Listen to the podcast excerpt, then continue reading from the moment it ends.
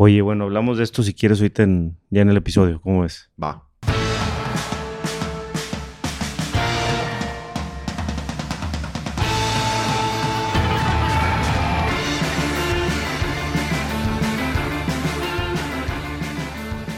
Una vez más, bienvenidos a El Champán de los Podcasts. The Wine Connection Pod. Es día jueves 20... ¿Qué es? ¿20 qué? 20 algo. Humberto Falcón está de regreso en la ciudad y tenemos una persona invitada porque el consentido tiene un tema importante el día de hoy. Estamos muy tristes y estamos contentos. Tú estás triste, yo estoy bien porque me van a pelar ahora. Estamos tristes porque no está aquí Miquele. Miquel, un, un abrazo. Pero estamos contentos porque, Porque está Dani. el regreso de, de Dani. Dani Garza, que... es- ¿Cuánto trabajaste en, en The Little Wine Market, Dani? Pues en total llevo siete años. Sigues, sigues trabajando. Sí, sigo, siete, años. Siete años. Yo duré, ¿qué? Cuatro. Está bien, ya todos rompieron mi récord. ¿Cuánto llevas tú, Mars? In and out.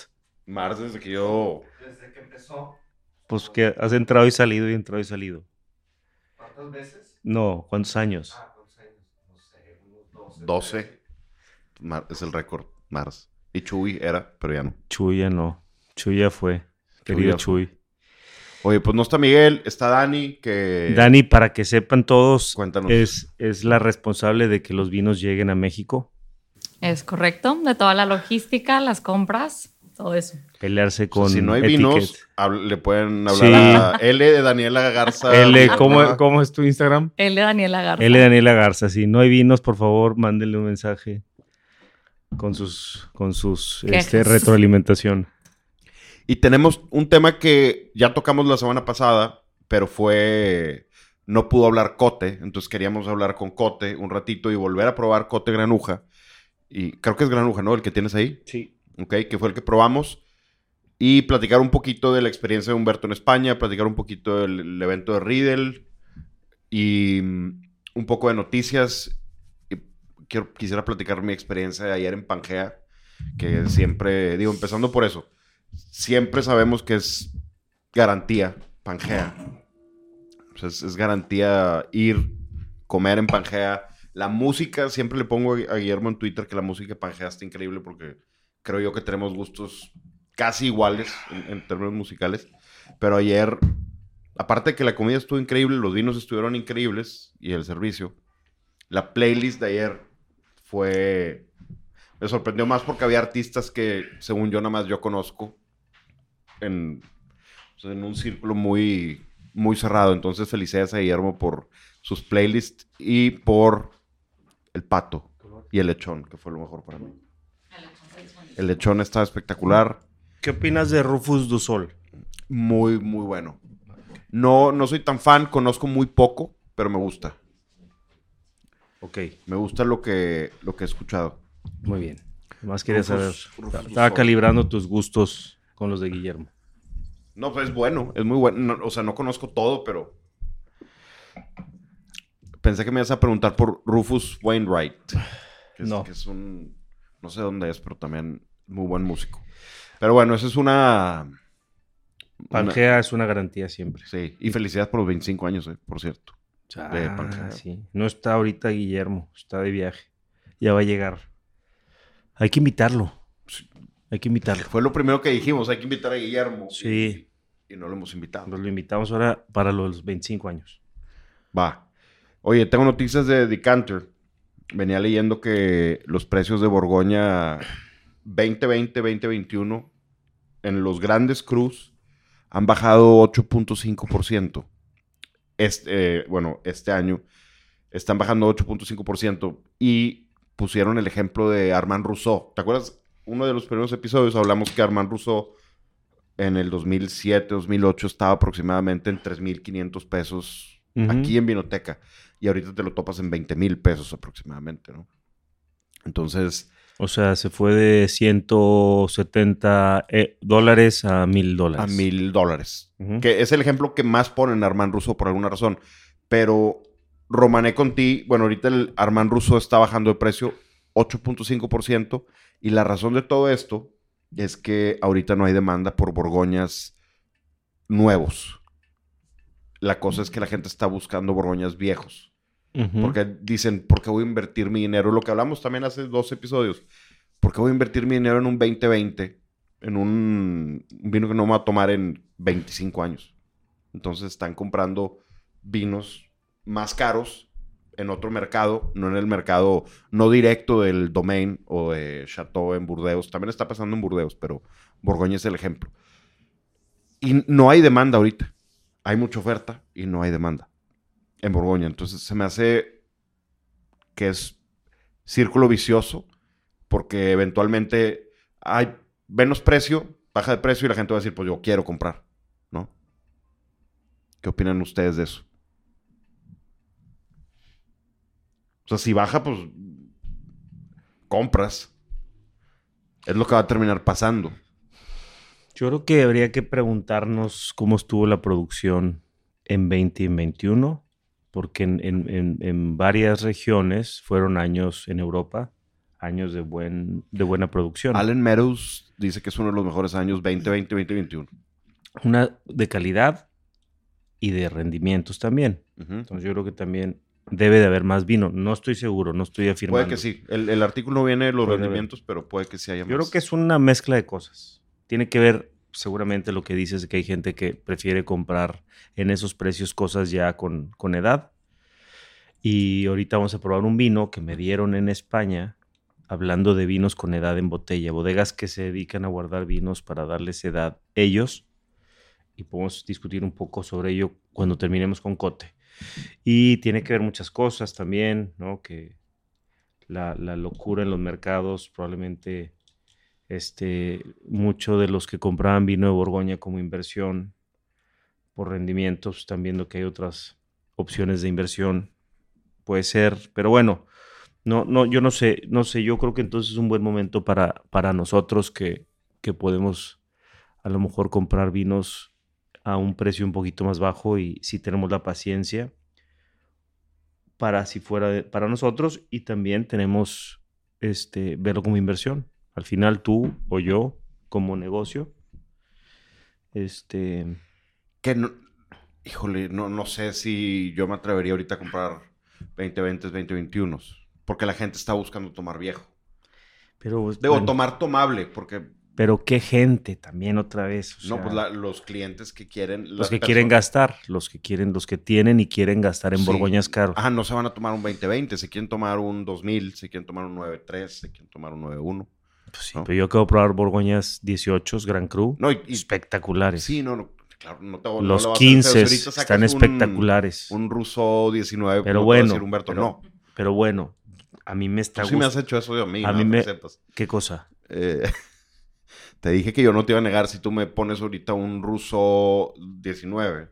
No te diré, no, Humberto, no. no". Una vez que yo estaba un poco tomado, estábamos allá afuera, agarré un gran sechezo y dije, yo lo compro y vamos a abrirlo. Y tú, no, espérate, con comida. Y yo, no, ya, ya lo iba a abrir. Y no me dejaste. Sí, me acuerdo.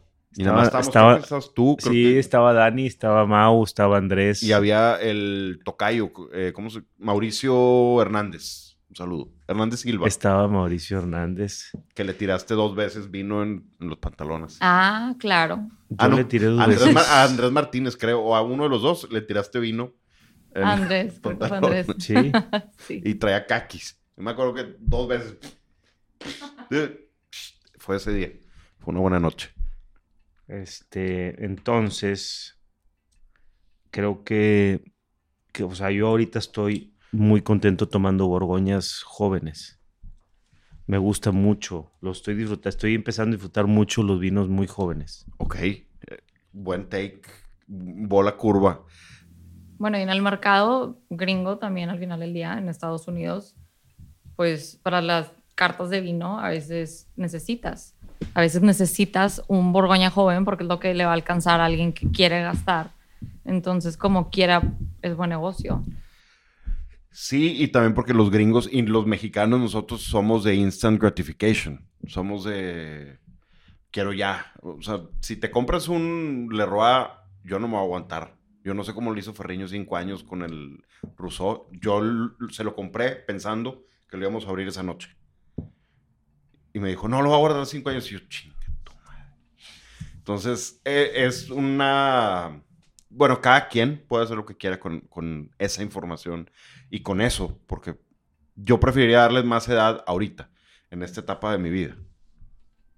No, a lo mejor cuando crezca un poquito más, eh, voy a decir, pues me lo voy a tomar joven, que también no tiene nada de malo. También creo que tiene que ver con, con la edad, probablemente. Soy rookie todavía. No, no, no, no, no, de edad, de juventud. Sí. Pues, Pero bueno, yo- Cosas que probé ayer que, que diría, le faltó edad todavía ¿A cuál? ¿Al Obreón? al Obreón.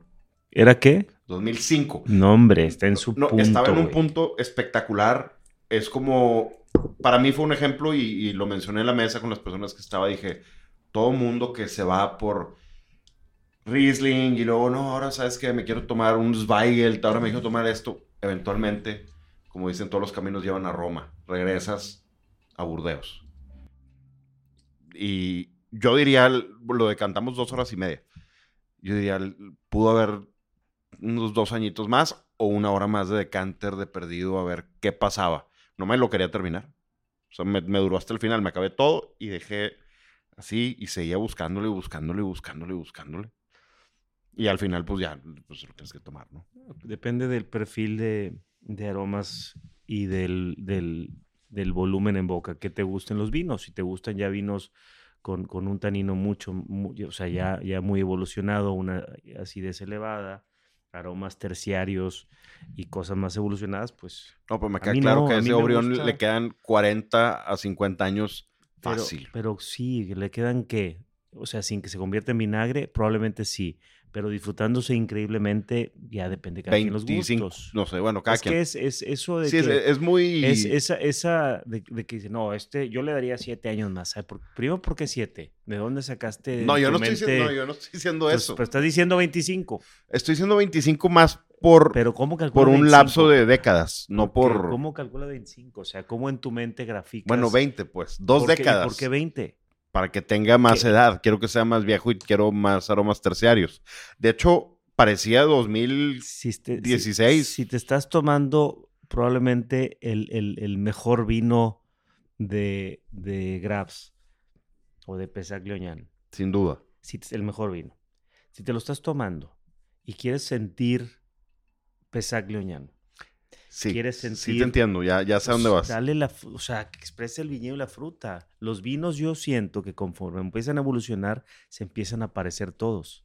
se Sí. empiezan a aparecer. O sea, distíngueme un Obrión con tus, o sea, 2005 y ya tiene 18, 18 años, años. Y tú dices que 25 más, o sea, de 33, no, 43 años. O sea, te lo quieres tomar, según tú, en el 2048. A lo mejor ya en el estoy vivo, pero- 2048, ¿verdad? Entonces, en el 2048 abramos 2005, Riojas Gran Reservas, Barolos, eh, Ujú. Corrotiz y tu Obrión 2005 que ayer lo guardaste. En vez de tomártelo y disfrutarlo, lo guardaste otros 25 años porque en tu mente pensaste que era lo que necesitaba el vino. Es muy probable que los, que, primero, que uno no lleguen vivos Y que se parezcan todos. y que se parezcan todos. Pero- Ese es mi punto. A mí me gusta sentir como todavía se sienten a su región, a su viñedo, a su zona, a su crew. Sí, pero ¿no te, ¿no te parece que está mejor? Mm, Bueno, no, no mejor. Es una manera diferente de verlo. A ver qué opina Dani. Que cuando pruebas vinos viejos, el punto no es... Bueno, sí es, es sentir el terroir y sentir el viñedo. Pero uno de los puntos es... No sé, pruebas algo del 8.6, 8.2, 8.9. Es probar lo que en ese año... Y tú ver en, en- en copa decir... Ay, güey, imagínate cómo estaba esto en el 89, cuando salió. Y, y- y tratar de en tu mente construir ese vino en 1989. Híjole, no, yo no. Te yo- estás yendo yo- al revés, yo o paso, sea, sí. En lugar de disfrutarlo ahorita y pensar cómo evolucionará, estás yéndote a, ay, A- evolucionó, ¿cómo habrá estado ¿Cómo de habrá joven? estado? No, Es, es bonito, creo yo. O me estoy poniendo Yo- muy romántico. Sí, yo creo que yo creo que te fumaste algo ayer ¿no? y todavía traes este residuos en el, en el, en el sistema. O sea, sí, sí es romántico eso. futurear o, o- o- ¿cómo se diría? O, O irte sea, al, lo- o irte al irte al pasado. pasado. Sí, está bonito, pero ¿con qué? ¿Para qué? ¿Con qué caso? Nada más para decir, qué bonito hubiera sabido, o sea, qué bonito. No, porque todavía está bueno. No, estoy hablando de tomarme eso, un pero- 45. Pero ya ¿verdad? no sabe a Obrión 2005. No, probablemente sí me lo tomé en un punto óptimo. Digo, seguramente. 100% seguro, porque estaba espectacular. Pero todavía seguía muy, muy, muy, muy joven. Eso es lo, nada más a lo que voy.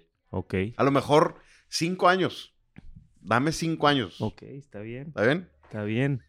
Yo te digo que ahorita yo he, estado tomando Gran Cru de Borgoña 2018 y 2015 y Burdeos buenos 15 y 18 y están Yo deli- probé- probé los- deliciosos. Los, güey. 15 y muy buenos. Ahora, 19 muy alguien, buenos. alguien de, de los, de los que estén escuchando o ustedes dos me podrían decir, en- pero es que también se parecen jóvenes. Podrías decirme. O sea, que a lo mejor un mutón, o sea, un Poyac y un, y un Pesac Leoñán 2020 pues, se pueden parecer. Sí, cuando están muy jóvenes creo que también tienden a parecerse, pero, pero hay mucho más tipicidad, aún cuando están jóvenes, que cuando ya están en una etapa de evolución avanzada. Sí, yo creo. evolución, todos se van a llegar a parecer. Y yo quiero, todas las pro- y regiones. yo quiero probar Chateaubriand. Pero antes no pensabas así. No, sí. Digo, he probado, he probado Borgoñas y Burdeos viejos y, y lo, los disfruto, pero es más un tema, quiero decir, como de, de- de ego, de decir, wow, estoy tomando un vino con 50 años y está vivo, y sí, pero, pero para mí la verdad es que el disfrute, o sea, esos vinos hace 50 años necesitaban 50 años para estar listos para tomarse. Y eran vinos que necesitaban mucho tiempo porque la tecnología, y sin hablar de, o sea, la tecnología de, de, eno- de enología y de viñedo era otra. Eran otras, eran otras herramientas, eran, era otro todo, era otro clima. Los vinos necesitaban mucho tiempo en botella para redondearse un poquito. Hoy en día yo no creo que los vinos necesiten, primero porque te- vivimos este, épocas más calientes donde la maduración está más lista. Segundo, porque la tecnología ya alcanzó a cualquier productor del mundo y ya puedes hacer este, eh, maceraciones más eficientes, puedes despalillar más eficientemente, puedes romper, o sea, estrujar la uva sin moler la pepita y sin sacar los taninos verdes de la semilla, porque hay unos molinos despalilladores súper buenos. Y eso no le quita nada de romanticismo al vino. Estás probando un Pesac Leoñán de uno de los viñedos más importantes en Francia. Este, y lo estás disfrutando. O sea, creo que tenemos que poner también aquí el, el- el- tema de, de la época moderna en cuanto a clima y en cuanto a tecnología en viñedo y en bodega para saber que los vinos se pueden tomar más jóvenes. Antes era fuerza guardarlos, porque si no eran imbebibles. Traían taninos verdes del raspón, de la pepita. Este, no había, no había los tanques tan buenos para bajar o subir temperatura. Entonces la fermentación era la que era con, con- con el clima que había afuera en el... en- y, y como estás fermentando en Europa, todavía no es invierno, o sea, ya está fresco, pero todavía no es invierno. Entonces, pues la, la fermentación da calor, tienes que terminar la fermentación. O sea, creo que son muchas cosas, pero bueno. Este, Está interesante y esto puede dar para un capítulo. hay que hablar un capítulo de esto y probar vinos y demás, y probamos vinos viejos y vinos Va. jóvenes. Y creo que también las bodegas toman en cuenta que la gente quiere gratificación ahorita, quieren abrir botellas ahorita y muchas bodegas cambian su estilo de hacer, de cómo hacer el vino Sí. para, Sí, por lo mismo, sí. porque es lo que el mercado pide. Sí, no, y, y no digo que no. Hay Burdeos. el- me tomé un Leglis 2016 con Alfredo hace tres semanas por ahí. Y estaba espectacular. O sea, no, no necesitó. Digo, lo decantamos tantito y bien rico. No, para nada me, me molesta y no es como que soy snob y digo, "Ay, yo nomás tomo de los noventas para abajo. Pues no. Ah, qué bueno, qué bueno que estás recapacitando. Ta- No, no, no, me re- no, dije ciertos vinos. Ciertos. Ok, muy bien. Bueno, vamos a, tenemos, tenemos, yo creo que vamos a darle entrada a, a Cote, si te parece. Me parece perverso. Este, y probamos su vino. Él está ahorita en Marbella. Él vive en Aldeazoña. Acabo de estar con él hace una semana. Él vive en Castilla y León, al, al sur tantito de, Peña, Peñafiel, Que, que nos contaba, ¿no? Que en el pueblo de 14 habitantes. Ahí Sí. estuve, ahí dormí.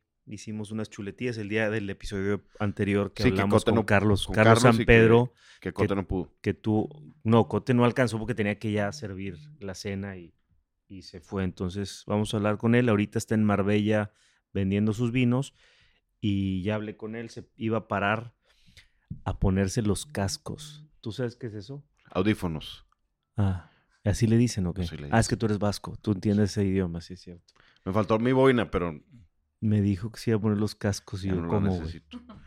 Estoy asumiendo, no estoy seguro, pero Sí, me dijo yo, ¿qué Pues es eso, cascos, ¿Cuáles supongo que- cascos? que yo, yo un pens- yo entendí, yo le dije, ¿cómo? Yo pensé que era como ponerme las pilas, güey, o sea, ponerme a- pues a- puede ser listo. también. Ahorita No, no, le dije, ¿qué es eso? ¿Qué son los cascos? Pues las cosas estas para escucharte mejor, y yo, audífonos. y me dice, no, esos son para cuando estás enfermo. Y yo, la le dije, No, esos ¿Cómo? son... ¿por qué ustedes que inventaron un idioma tan bonito? Bueno, luego me meto en camisas de once varas, pero... Tienen muchos seguidores españoles, Humberto, Ah, en un Twitter. saludo a mis dos nuevos compadres, Urco y Manuel Pesini, con quien no pude coincidir, hombre. Le mando un saludo a los dos. Este, No me ha tocado conocer a Urco, pero nos ha seguido desde hace más de ya cuatro años y cacho. Y siempre está ahí al pie del cañón, mandándole el episodio a toda la gente. Escuchen este podcast, escuchen este podcast. no, no, un, un- un- Habrá una que ir una en- máquina, eh. Habrá que ir en noviembre a visitarlo al País Vasco y tomar con él y Hola, Hola, guapetón. guapetón tú. Yo bien acabado. ¿Cómo estás? Pues muy bien. No, no, Marbella, acabados disfrutando, quedamos. disfrutando. Ac- acabados, terminamos el día de tu casa. Sí, pues eso es verdad. Eso es Hola verdad. Cote, habla Diego. Hola, habla Daniela, ¿cómo estás? Buenas tardes desde España. Daniela, Daniela, ya hablaste con ella, ella es la que está encargada de que todos los vinos buenos del mundo lleguen a México. ¿Ya hablaron? ¿Te acuerdas? Es la que coordinó todo el envío. ¿Cómo olvidarla? Y a Diego, a Diego es más fácil que lo olvides. Y Diego ahorita, Diego ahorita está en un estado similar al que estábamos tú y yo un día después de las chuletillas al sarmiento que preparaste. Muy similar. Ya, pero es- yo lo entiendo, porque es que no se puede mezclar vino y mezcal. No. Eh, vino en Negronis, Este, este mezcló vino, negronis y whiskies. japoneses. para acabar. Yo no sé en qué momento sacaste esa botella de mezcal. No sé en qué momento y no sé para qué, pero bueno. Bueno, pero como yo, Este- yo, yo soy el que tiró, el que, eh, yo, yo fui el que tiró los vidrios al día siguiente al contenedor. Y es que había eh, ocho- nueve botellas de vino, había champán también, había, había un montón de cosas muy raras. Sí. Y se la pasaron bien, supongo. De lo que se acuerdan. No, la pasamos increíble. Yo, yo, yo me acuerdo de casi de todo de cintura para arriba. ¿Cómo? Que ¿Te me acuerdo de qué? casi de, de casi de todo de cintura para arriba. Qué bueno. Yo también. Esa es, la- esa es la, la buena memoria que tengo. Eh, les voy a, a- a platicar aquí un poquito a, a los escuchas que hicimos. Te caímos, mi familia y yo, en Aldeazoña. Eh. A la aldea del sueño, que tengo que, no te, ya, no, ya no platicamos porque nos vimos en calidad de bulto al día siguiente nada más para despedirnos y que me dieras las llaves de tu coche. ¿Todo bien con el coche que llevé a Madrid? Qué buen coche con volumen, ¿eh? ¿Eh? Que qué buen coche con volumen. Que tenía mucho espacio. Ah, sí. Sí, sí, bueno, el otro, el que, el que yo renté, pero luego me llevé el tuyo también.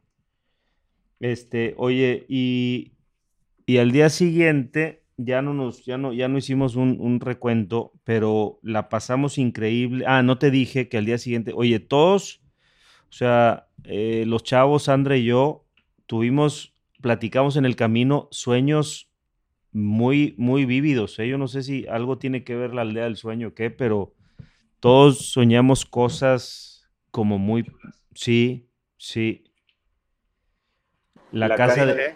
eh, sí, no, no, lo comprobamos. A tu niño le, a tu niño le regalé una colección de, de- de chapitas de cava y de champán para que le termine de completar. Sí, está muy contento, ya, ya empezamos. Es que le dio un regalo ya en la noche, después de las chule. Ah, y después nos juntamos en tu casa y Carlos San Pedro, quien también tú lo conocías ya hace muchos años, empezaron, si no, si mal no recuerdo, empezaron, él empezó con Pujanza y tú empezaste con, con el proyecto de el convento de Santa Clara, ¿o de quién? San Francisco. San Francisco. San Francisco. el empezaron a los- en el mismo tiempo los dos proyectos. Y yo estuve unos días antes de verte a ti, estuve en Pujanza, pero Carlos no alcanzaba a verme allá, entonces, porque él estaba en Granada, pienso. Sí, ¿no? ¿Granada? En Málaga, donde estoy En yo. Málaga, sí, en- en sí, Málaga. Y, muy amable, él con tal de vernos, tomarnos una botella o dos y platicar, él subió y en su camino a, La Guardia paró en Aldeazoña, que tú lo invitaste a cenar a tu casa, entonces nos reunimos en tu casa todos a cenar. Y bueno, pues fueron nueve botellas de vino. Me reencontré con él después de 20 años. Sí, como, como, como- Wow. Y me, me acaba de mandar una, me ha mandado unas cajas de vino con todo lo que está elaborando para que lo cate y te diga qué me parece. Pero es un gran tío, ¿eh?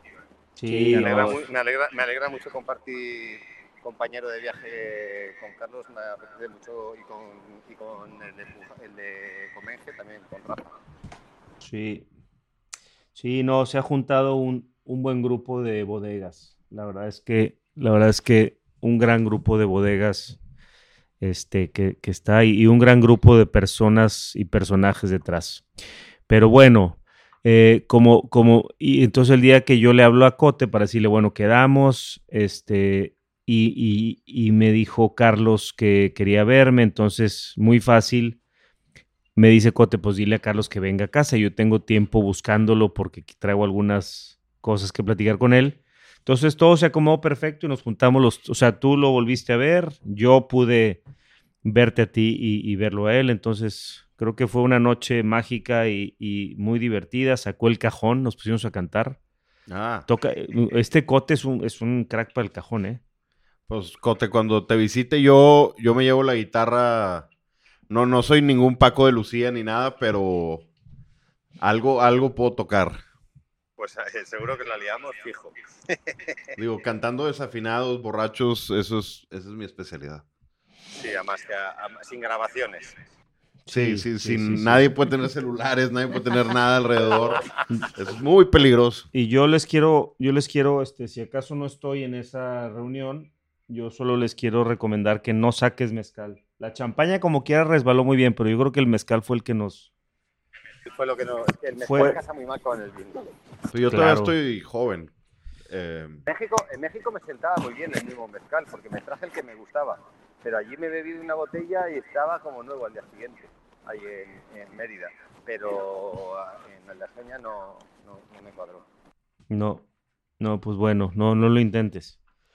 Y oye, entonces, mira, eh, vamos a platicar de, de tu proyecto porque la vez pasada tuviste que ir, íbamos a hablar contigo y con Carlos, pero tuviste que entrar a servir una cena deliciosa. Cenamos una ensalada de tomates que preparó Sandra.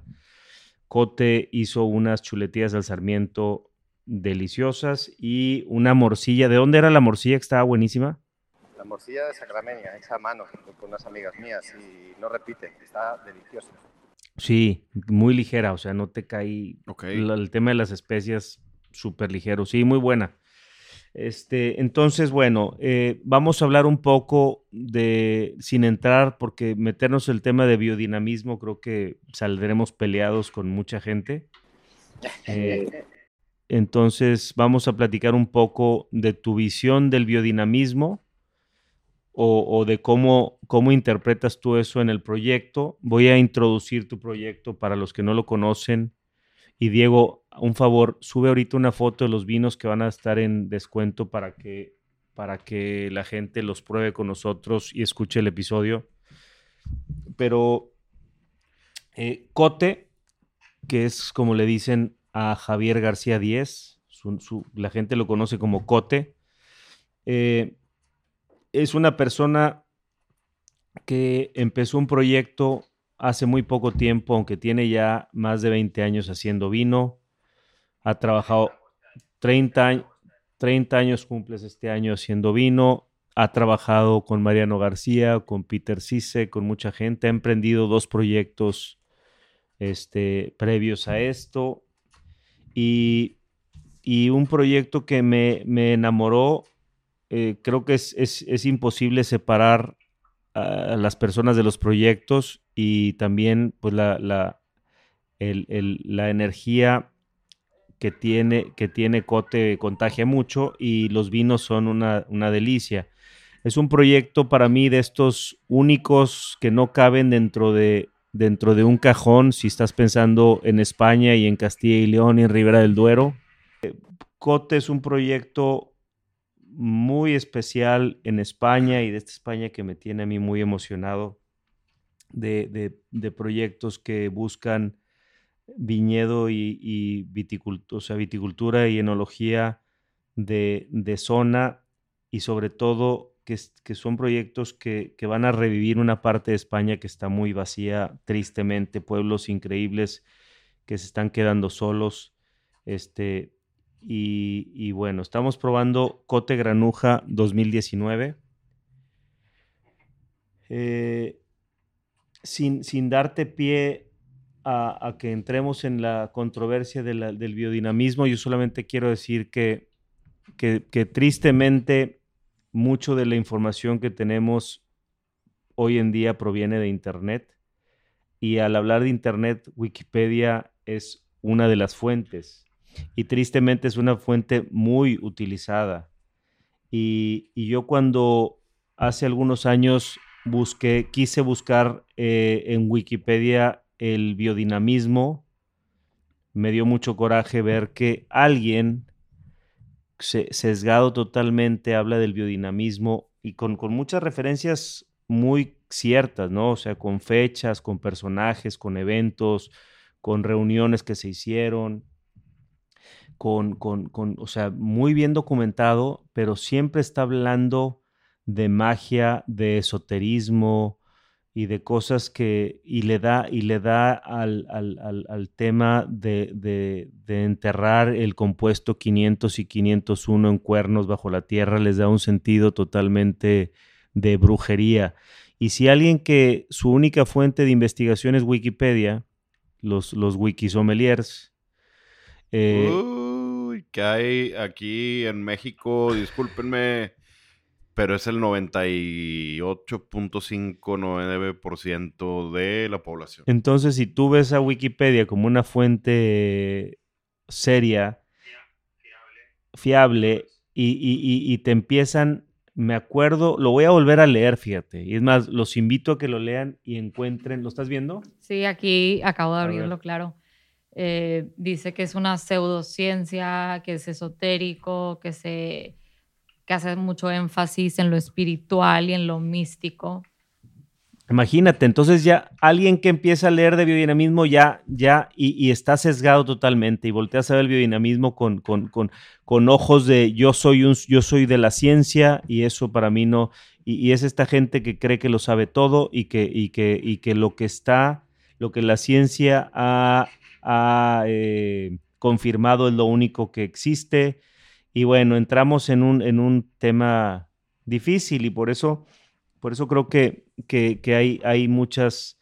Por eso digo, es un tema con el cual te puedes pelear con gente. Yo lo único que me gustaría que platiques de tu proyecto, digo, todo lo que nos quieras platicar, pero es, es cómo tú le has dado una interpretación práctica y, y cómo todo se, todo se comprueba co- al probar los vinos. Cómo todo se comprueba probando un vino que, que es, que es, una, es una pieza de expresión, que es un, vino súper bien hecho, que tiene, que tiene vida propia el vino. Este.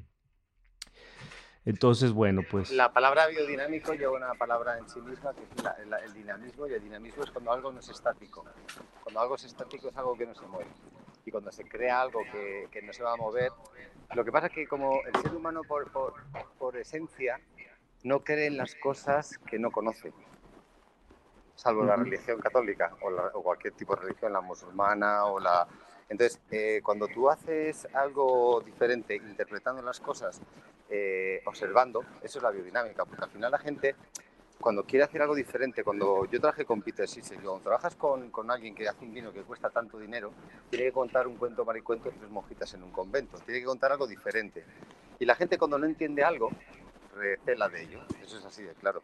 Pero el biodinamismo, el biodinamismo es muy fácil, es una interpretación de lo que afecta eh, de la naturaleza y de todo lo que está externamente a nosotros y afecta a nosotros. Sabemos que la, que la luna maneja las mareas, maneja los partos, maneja un montón de cosas. Y hasta ahí sí lo sabe la gente, pero no, se- no, no es consciente de que somos un granito de arena en, en un universo. Y, y la biodinámica es muy sencilla, es eh, tener la capacidad de observación de todo lo que está pasando a nuestro alrededor y aplicarlo a lo que estamos haciendo. Lo que pasa que son muchos pequeños matices y como decía mi abuelo, muchas pequeñas cosas hacen que las cosas sean diferentes.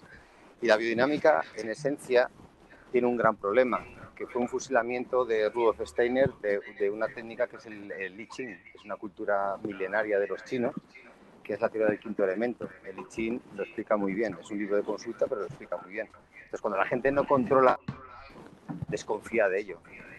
Pero cuando tú utilizas las cosas y las documentas, porque lo que más me lleva en mi vida es documentar absolutamente todo lo que hago, cuando tú estás documentando absolutamente todo y estás dejando testigos y estás haciendo pruebas en barricas, en lotes de barricas y dejas dos de testigo y vas cambiando, te das cuenta que algo sucede. Entonces, ¿qué sucede? Sucede que, que nos creemos demasiado protagonistas el ser humano en- encima de la faz de la Tierra y no es así. O sea, tenemos muchísimas cosas que vienen. Simplemente el sol manda un montón de rayos. Lo que pasa es que solamente advertimos los que calientan, los que nos queman la piel, los que los iluminan. Pero manda más de mil, rayos. He hecho muchas experiencias en, en viñedos, en mis vinos, y ves que eso funciona. Entonces, es prueba y efecto. Yo soy, yo soy científico porque yo hice químicas, pero yo me creo lo que pruebo y funciona. Pero la biodinámica crea mucha controversia porque la gente tiene una gran desinformación de lo que realmente es la biodinámica. Cote, Cote, perdón, perdón. Que te interrumpa, te iba a decir nada más un- una cosa que cuando te conocí acá en la cata que diste, lo primero que se me grabó, creo que fue el- lo primerito con lo que empezaste la cata, estoy casi seguro, se me grabó y desde ese entonces he estado tratando de, de- le he dado vueltas y vueltas. Dijiste que tú veías el biodinamismo desde una perspectiva no holística, como muchos viñedos y muchos, muchas personas lo ven, que lo ven con el tema, como dice Humberto, de los cuernos enterrados y dicen el tema de la brujería, ¿no?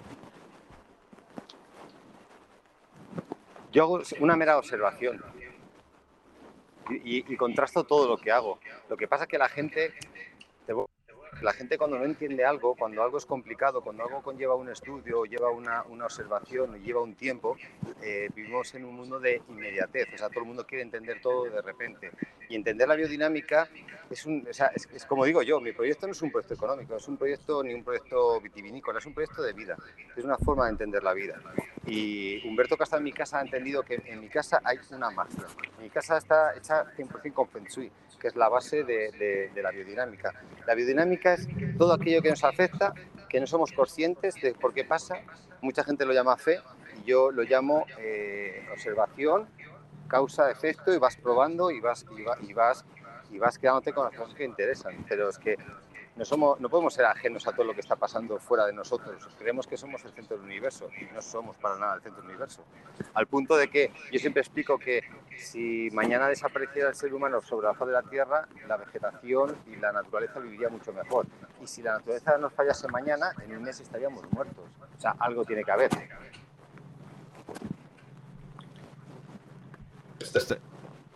Humberto. Ah, está, está bien interesante porque sí tenemos un muy mal concepto. Digo, ahorita es un concepto bueno el tener una etiqueta que diga biodinámico y orgánico. En, aquí en México, hablo por, por el país donde vivimos, ¿no? Y la gente lo ve y dice, ah, bueno, es biodinámico, debe ser bueno.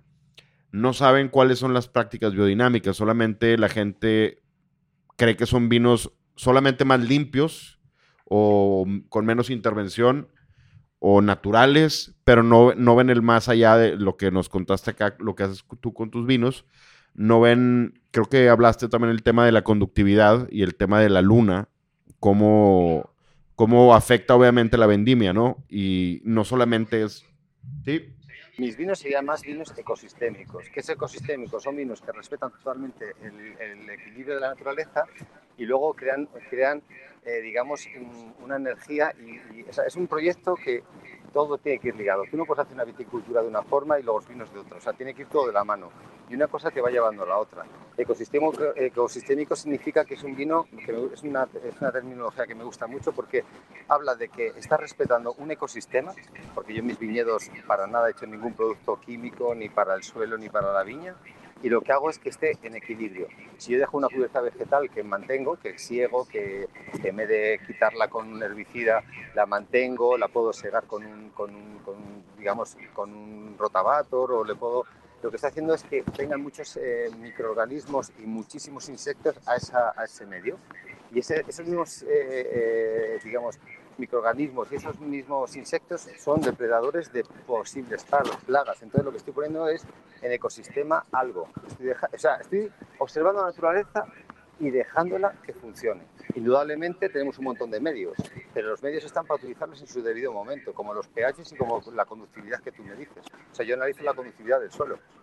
Puedes analizar el suelo, pu- puedes ver que una viña tiene clorosis, que le falta hierro, y puedes analizar el suelo y falta hierro, pero es que porque eches hierro no la planta no quiere decir que lo vaya a asimilar.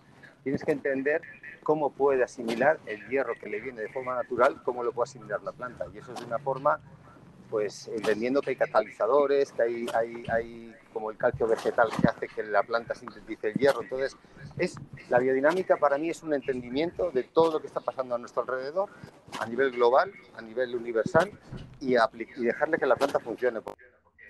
¿Qué vamos a enseñar a la naturaleza? si lleva más tiempo en la naturaleza en la tierra que nosotros. Yo creo que eh, una forma muy fácil de, de entender lo chiquito y lo insignificantes que somos es, alguien me lo explicó eh, como si ves una cancha de fútbol americano y nosotros desde la revolución industrial a la fecha, si tú lo pusieras en la historia como, como una, una medida dentro de una cancha de fútbol americano, seríamos menos de un centímetro.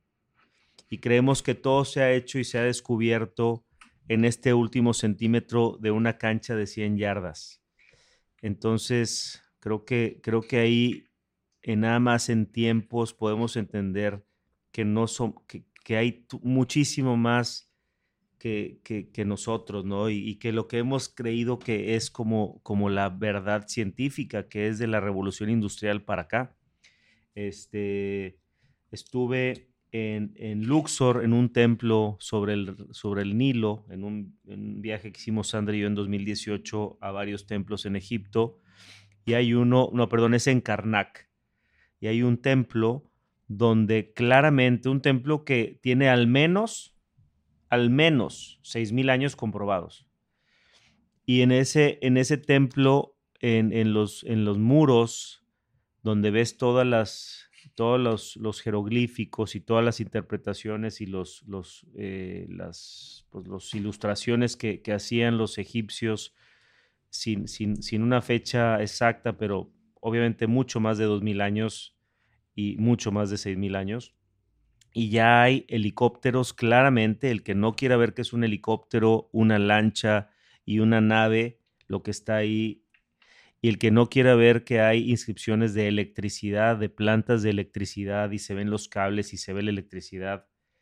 Y entonces creemos que inventamos la electricidad y los, las naves y los vehículos nosotros cuando no sabemos qué ha pasado antes, ¿no? Entonces, a mí eso fue, fue un, un, un, ah, un abrir de ojos muy fuerte, es de entender que, que, nos creemos tanto y tenemos tanto ego para decir que, hemos, que todo lo hemos descubierto nosotros y, y, y, y no poder entender cómo se pudo haber hecho las pirámides que se han hecho y, y la perfección de construcción que había y la tecnología que ya existía para que tuvimos la oportunidad de entrar a la pirámide del Sol y estar en la cámara del rey adentro y ver la perfección de las, de las mini orificios por donde entra la luz y le da justo a, un, a una tipo tumba donde el rey se acostaba a no sabemos qué, porque pues digo, no- nunca se va a saber, pero, pero al ver esa perfección en un edificio que se construyó de esa magnitud hace tantos años y cree que nosotros porque hacemos el Burj Khalifa somos la hostia en el mundo.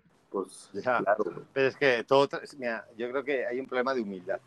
Exacto. pero a nivel, a nivel global. Y luego hay una cosa in- in- impepinable. O sea, si tú vas tirando para atrás, para atrás, para atrás, el ser humano está compuesto de un montón de órganos, que a su vez está compuesto de un montón de células, que a su vez está compuesto de un montón de átomos. O sea, tenemos la misma composición que cualquier estrella. Somos átomos eléctricos. Y es que eso, o sea, es que falta sensibilidad. Yo le digo, mira, yo a Carlota, que tú conociste, a mi hija Carlota, yo siempre le explico, digo, hagas lo que hagas en la vida, has de sentir lo que hagas. Tú no puedes beber un vino de un trago y ya está. Tú tienes que parar un segundo, pararte, parate, como decían en, en Honduras, calmao, calmao, a saber exactamente lo que está pasando.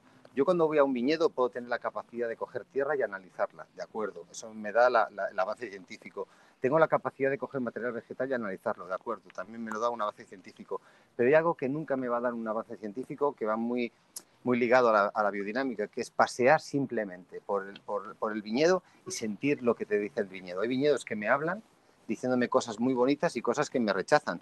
Pero pasa con las amistades, pasa con la... Tú vas a una casa y hay casas donde te sientes acogido, donde te sientes como, como que estás bien recibido y hay casas donde te están rechazando. Y con las amistades pasa lo mismo. Hay gente que conoces de repente y, y- y sin saber muy bien por qué, todo fluye y son energías. Y es que funcionamos como energías. Y esa es la base de la dinámica, de- el entendimiento de la cantidad de energías que están pululando alrededor de nosotros que no somos capaces de entenderlas. Porque cuando tú te enamoras de una persona, lo llamamos flechazo. Cuando tienes buen rollo con una persona, lo llamas feeling. O sea, todo eso es una reacción química. Somos puta química y puta electricidad.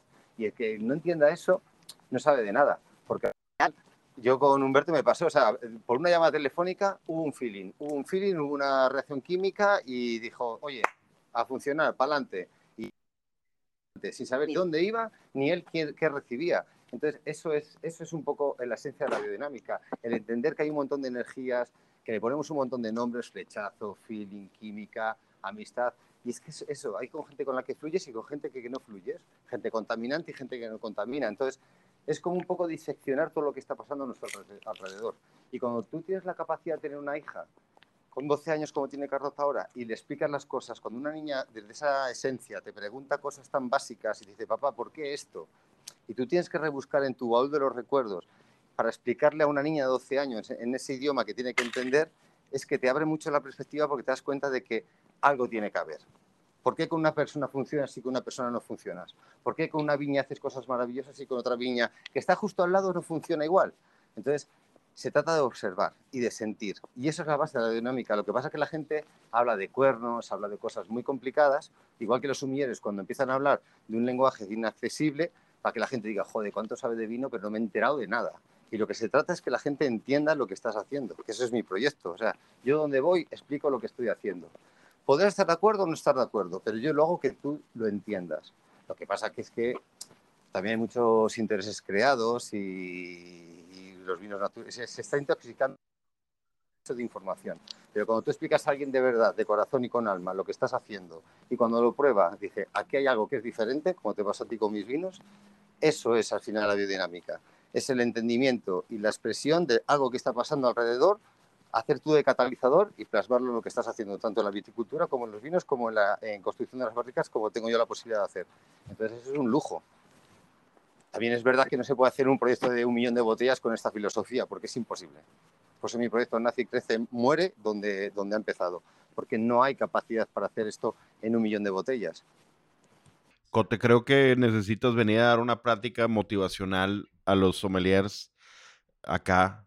eh, Mi gran cruzada es esa.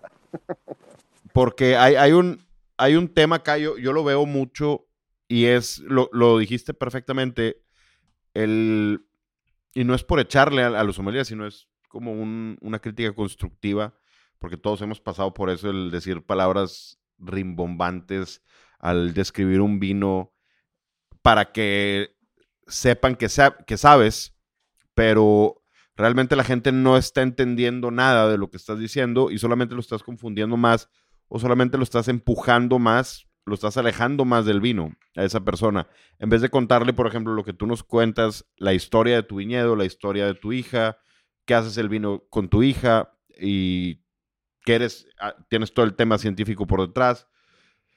Es mucho más interesante cuando un sommelier te cuenta eso, que te dice zarzamoras, fresas, frambuesas y un final largo, ¿no? Y pues a veces hay gente que lo puede entender, hay gente que no lo puede entender. Es que el problema es que tenemos un montón de sumilleres que les llamamos sumilleres porque tienen que tener un nombre, pero realmente, ¿qué es un sumiller? Porque siempre hay que partir de la base, ¿qué es un sumiller? Un sumiller al final es una persona capacitada que tiene que hacer que la gente entienda lo que está bebiendo, que tiene que ser capaz de hacer que, que si está tomando un, tipo de, menú determinado, o sea, alguien que te eduque, que te enseñe. Lo que pasa es que mucha gente se entretiene más en ver decir, joder, yo tengo la, perdón por la expresión, pero que tengo la polla muy grande, soy muy listo y sé mucho, pero yo todos los sumilleros les digo, vente a mi bodega, manchate las manos, vente conmigo, madruga, vete a ver el viñedo, vete a ver, hablar con el viticultor, empávate de lo que estás, de lo que estás, de lo que estás haciendo y luego lo cuentas, que es que casi todos los sumilleros, el 99% de los sumilleros,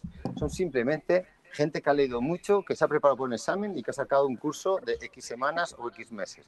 No, por favor. Llevo 30 años elaborando vinos y me he equivocado tantas veces y he, estado- y he tenido la suerte de trabajar con gente tan potente que al final te dicen todos es la conclusión, porque al final, para que la gente lo entienda, tiene, tiene que ser muy, muy fácilmente explicable. Al final dice la gente, mira chico, este viñedo da algo maravilloso. Y si te soy sincero, no sé muy bien por qué, pero algo tiene que haber. Entonces ahí es la quietud de decir, ¿qué hay ahí? ¿Qué hay ahí que hace que este vino sea diferente? Porque hacer un buen vino es muy fácil. Hacer un vino excelente ya conlleva un montón de connotaciones, un montón de muchas pequeñas cosas, como hablábamos antes, ¿no? Como decía mi abuelo, muchas pequeñas cosas hacen que las cosas sean diferentes. Tienes que creer en lo que estás haciendo, tienes que trabajar sobre un, vi- un viñedo, porque el 90% de cualquier vino del mundo, y este es un postulado, no tengo que demostrar que el 90% de cualquier vino en el mundo es la viña. Punto. Y el 10% son criterios enológicos, son decisiones que un enólogo toma, más o menos importantes, cuando vendime o cuando no vendime. O sea, el momento más, más cumbre que tengo yo cada año es cuando corto la uva. En el momento que yo corto la uva, que la desteto de su madre, lo que yo soy capaz de recibir en bodega, de eso puedo hacer más o mejor o peor. Pero esa es la, esa- esa es la verdad.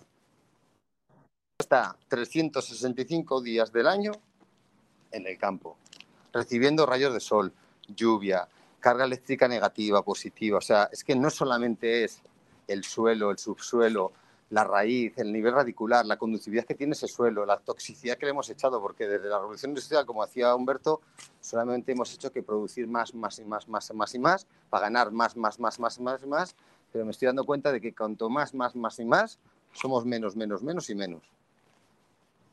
Y ahora está, está muy de moda az- eh, el trigo de espelta, o sea, estamos tirando genéticamente para atrás.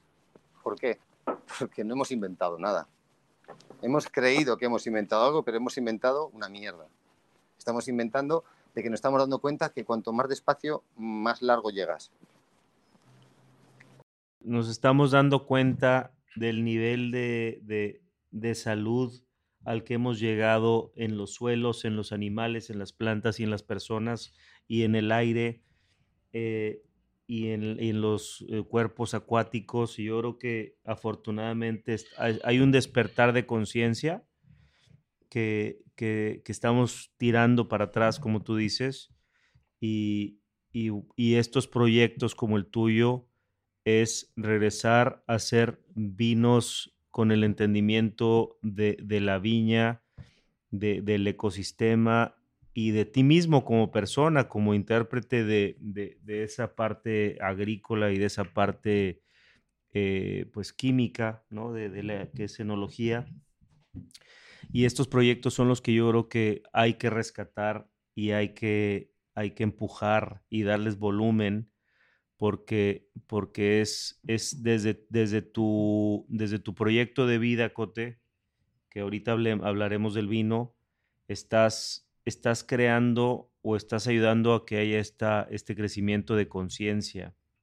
Porque es muy fácil conseguir las botellas de las que se hacen un millón de botellas muy, muy parecidas sin, sin, sin distinguir una parcela de otra y es una lástima de repente que hay parcelas que deberían de, deberían de interpretarse este, por sí mismas y terminan yéndose a un vino de un millón de botellas.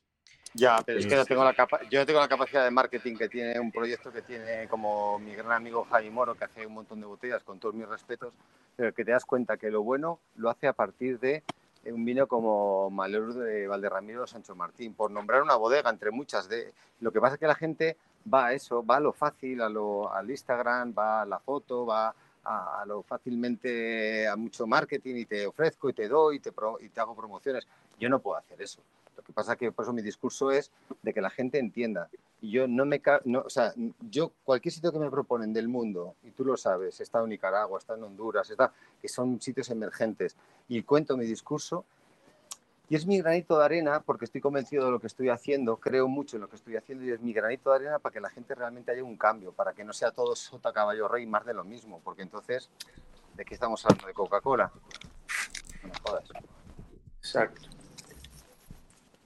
Exacto. Y yo, yo, poquito para, para, para algo que muchos podrían ahorita estar pensando sobre el biodinamismo y queriéndose defender como gato boca abajo de, lo que de lo que piensan y lo que critican a todo lo que a todo lo, lo que ha estado hablando que, que creo que puedo decir, lo único que pienso es que que Rudolf Steiner si no hubiera, o sea, lo de los ocho, nueve preparados me parece perfecto, lo del uso de composta, lo, del- lo- de la interpretación de cuándo plantar, cuándo podar, cuándo cosechar, todo eso, todo lo entiendo y lo aplaudo porque los vinos que he probado de agricultura que siguen esos principios son de los más grandes vinos en el mundo que he probado.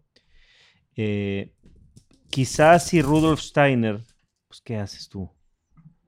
Si quizás si Perdón, Rudolf perdón. Steiner hubiera omitido, que a lo mejor hasta algo tiene que, que ver que haya sido eh, estómago de, de venado, este, eh, o sea, que hubieran ah, parte de los del 500 y 501 y creo que es el 503, tuviera estas partes animales raras que yo no, no las entiendo por qué las usó, pero le está eso. Y después entiendo perfectamente yo que el cuerno de la vaca era un contenedor perfecto por tamaño, por porosidad, por, por todo para poder poner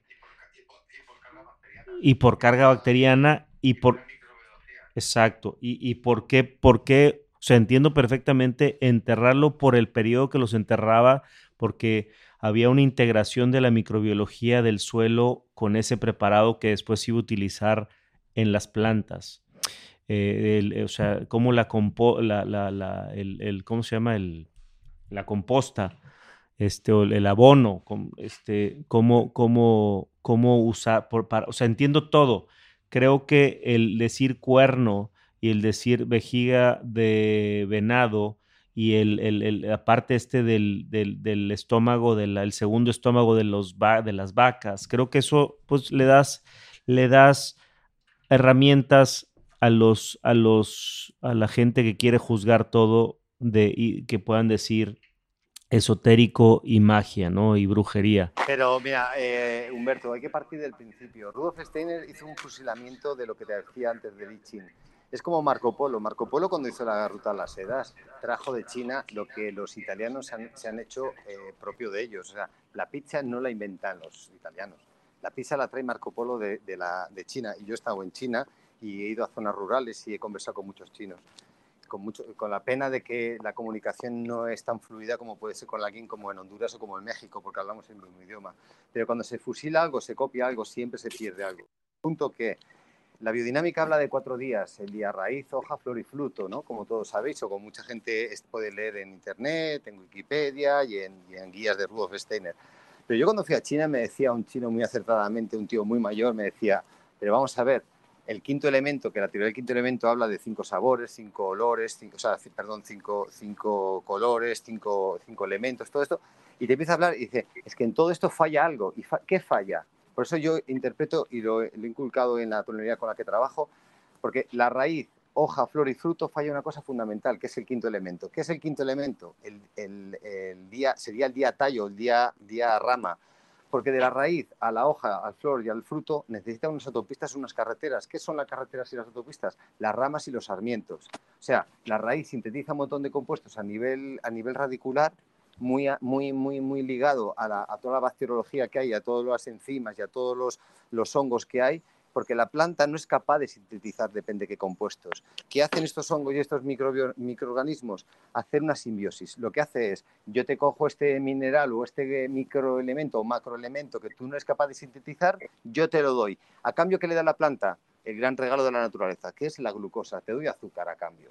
Entonces, el, el tallo es, vale, yo en la raíz produzco un montón de cosas, pero para que vaya la hoja, a flor y al fruto tiene que haber unas carreteras, unos caminos y unas, y unas autopistas. Y esos son el tronco, las ramas, los sarmientos. Entonces, cuando tú, esa fue la pista que a mí me dio a llevar a entender qué estaba pasando. De nada vale el que me estés hablando de un montón de cosas, de que si el sol, que si tal, que igual, cuando de repente no entiendes lo que está pasando. Y lo que está pasando es que la planta tiene dos, plan- dos partes fundamentales, la que se ve y la que no se ve. Y tan importante, como dice el libro El Principito, que mi hija se lo ha leído más de siete veces, lo importante está en lo que no se ve. Pero igual que en las personas, lo importante está en la raíz. En la raíz es donde hay ese- esa, esa- esa- esa especie de, de tejido eh, de, de micelio, que hay como una especie de, de colonia, donde hay una simbiosis. Yo te doy, tú me das un equilibrio. Y, el- y todo lo que es la biodinámica nace del lichín. ¿Y de dónde nace el lichín? De, lo, que, mucha gente se tatúa y no sabe por qué se lo tatúa, de lo que es el yin y el yang. Existe lo bueno porque existe lo malo, existe la luz porque existe la oscuridad, existe arriba porque existe abajo, existe adelante porque existe atrás. Esa es la dualidad y el columpio somos nosotros.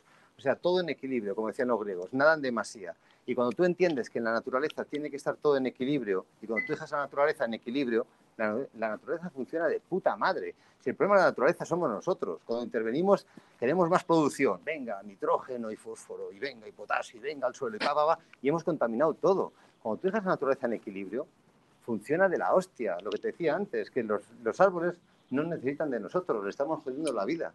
Y cuando tú dejas todo en equilibrio, las cosas funcionan. Pero todo, en una relación personal, eh, sentimental, en, en- en todo funciona en equilibrio. Tú das y recibes. Tú das y recibes. Y recibes y das. Y, y te- y un día estás tú y un día está otra persona. Sí que somos una dualidad. Y la dualidad es la base de la biodinámica. Es todo en equilibrio, nada en demasía. Porque, a ver, el vino es muy bueno. Pero si te bebes todos los días 5 litros de vino, te intoxica. O sea, todo en su puto equilibrio. Todo lo que sea tu cuerpo capaz de generar. Si tu hígado es capaz, el problema del mezcal fue que no nos dio tiempo al hígado- al hígado a, a- a des- descontaminarnos, pero todo tiene que estar en equilibrio. Y, cuando- y es, tan- es es muy básico. Cuando tú dejas que las cosas funcionen en equilibrio, las cosas funcionan. Luego les vamos a adornar, indudablemente, todo eso del cuerno, del estómago, porque el venado tiene unas bacterias determinadas, todo eso se puede demostrar científicamente, pero que no interesa por qué. Porque somos un mundo que estamos creando una gran controversia. Somos al final un tóxico, porque el etanol no deja de ser un tóxico, pero en su, en su justa medida también puede ser beneficioso para la salud. Y todo en equilibrio, esa es la base de, la biodinámica, sería todo en equilibrio. Cuando rompes el equilibrio se jodió todo, pero en todos los aspectos de la vida. Me da igual que hablemos de vino, que de personas, que de naturaleza, que de ecosistemas, me da igual. Como jodas en un equilibrio, la has cagado. Tal cual. Así es. Definitivamente, digo, en donde lo apliques, tienes razón el, el tema de, del equilibrio. Como dices, si, si te tomas... A que, a que se entiende cuando se explica. Tú a una persona le, le entiendes, o sea, si tú tienes que dar y recibir. Si solamente das, mal, porque te sientes jodido. Y si solamente recibes, mal también. O sea, tiene que estar todo en equilibrio. Y cuando tú ya partes de esa premisa de que todo en equilibrio, nada en demasía, es ya muy entendible todo. Sí, y bueno, yo también creo que a la gente se le olvida que lo que hoy son facts, lo que hoy es ciencia, todo empezó como observaciones. Lo que te enseñan desde chicos en, en el colegio, que haces una hipótesis, observas, haces todo este proceso y acaba siendo ciencia. Eso se le olvida a la gente. Que no lo entiendas ahorita no significa que no tenga un significado. Y que dentro de la ciencia hay mucha controversia con cualquier cosa que se descubre nueva y tiene que pasar un montón de controles y un montón de, de- de- de, digamos, de juzgado de sabios para que llegue a aceptarse algo. Pero esto es causa y efecto. O sea, yo estoy documentando absolutamente todo lo que hago. Y llegará un momento en el que tendré el tiempo suficiente, porque ya seré muy mayor y dejaré de, pendonear por ahí, y me dedicaré simplemente a sacar mis propias conclusiones basadas en, un- en lo que es la ciencia. O sea, es que la ciencia no perdamos de vista que es algo empírico. O sea, mira, mi- mi abuelo que se dedicaba a cortar árboles hace muchos, muchos años para construir casas, sabía que tenía que cortar árboles en un momento determinado y en una posición de la luna determinada. ¿Por qué? Porque si cortaba cuando estaba la luna muy cerca a la Tierra en sus tres posiciones, la savia estaba a nivel aéreo. Con lo cual, al cortar ese árbol, ese árbol tenía mucha savia. Al tener mucha savia y construir una casa con un árbol, con una viga de una madera con mucha savia, todos los parásitos, carcoma, termita, polilla, iban ahí. ¿Por qué iban ahí? Porque tenían nutrientes, que es como funciona el ser humano, que es que somos, somos un filtro. Comemos, eh, somos un ciclo, pa, pa, pa, pa, pa. Cuando cortaban un árbol, cuando la luna estaba más alejada en sus tres posiciones, la savia estaba a nivel radicular, con lo cual la madera que cortabas tenía menos nutrientes. Al tener menos nutrientes tenía menos posibilidades de que fuera un insecto o, un, o la, la termita, la carcoma, como te decía antes, para ir a por ello. ¿Por qué? Porque no había nutrientes, que no es que seas más guapo ni más feo. También se sabía que cuando había que construir barcos tenía que estar la savia arriba para que tenía más flotabilidad. Eso lo sabían nuestros mayores. ¿Qué hemos perdido? La gran productividad, lo que decía antes Humberto, la revolución industrial. Ahora de repente tenemos que construir barcos a mansalva, tenemos que construir casas a mansalva porque esto está creciendo de- en demasía. Hemos roto un equilibrio y al romper ese equilibrio se ha jodido el asunto. Punto. Ese- es que lo entiende cualquiera, sobre todo cuando dices cosas. Además, la biodinámica para mí es el sentido común. Y cuando tú explicas una cosa y se entiende, eso es sentido común, el mayor de los sentidos. Creo que la gente lo, lo, lo entiende, pero trata de evitar, más bien, saben y entienden, pero no quieren aceptar esa realidad, ¿no? Y esconden esa realidad de que tú estás diciendo, esa, esa verdad que estás diciendo, pues la gente sabe que así son las cosas, pero para, ¿por qué decir que nosotros la cagamos? Mejor decimos, nosotros inventamos esto, ¿no? Esto, digo, nuestros ancestros o nuestros, la gente más cercana a nosotros, probablemente a lo mejor nuestros abuelos, pues decían, no, nosotros nos tocó ver la invención del, pues, de la revolución industrial hacia adelante. Com- digo, creo yo que el problema es que el humano tiene el ego, como dice Humberto, de muy grande y no acepta que nosotros, pues sí, hemos echado a perder ciertas cosas, ¿no? Que por más de que lo, se lo expliquemos o tú lo expliques, Pero date cuenta que en mi pueblo yo aún convivo con gente que ha estado segando el cereal a mano. A mano es con una hoz y una zoqueta en la mano izquierda y haciendo gavillas. Para hacer una hectárea se tardaba un día entero. Ahora una hectárea, una cosechadora, la hace en 10 minutos, como máximo. O sea, eso es una revolución industrial.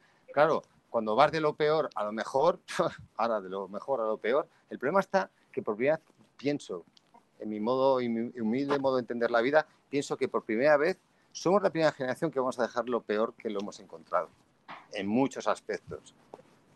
Y eso hay que hacerlo mirar. Hay que hacerlo mirar. Estamos en un superconsumo.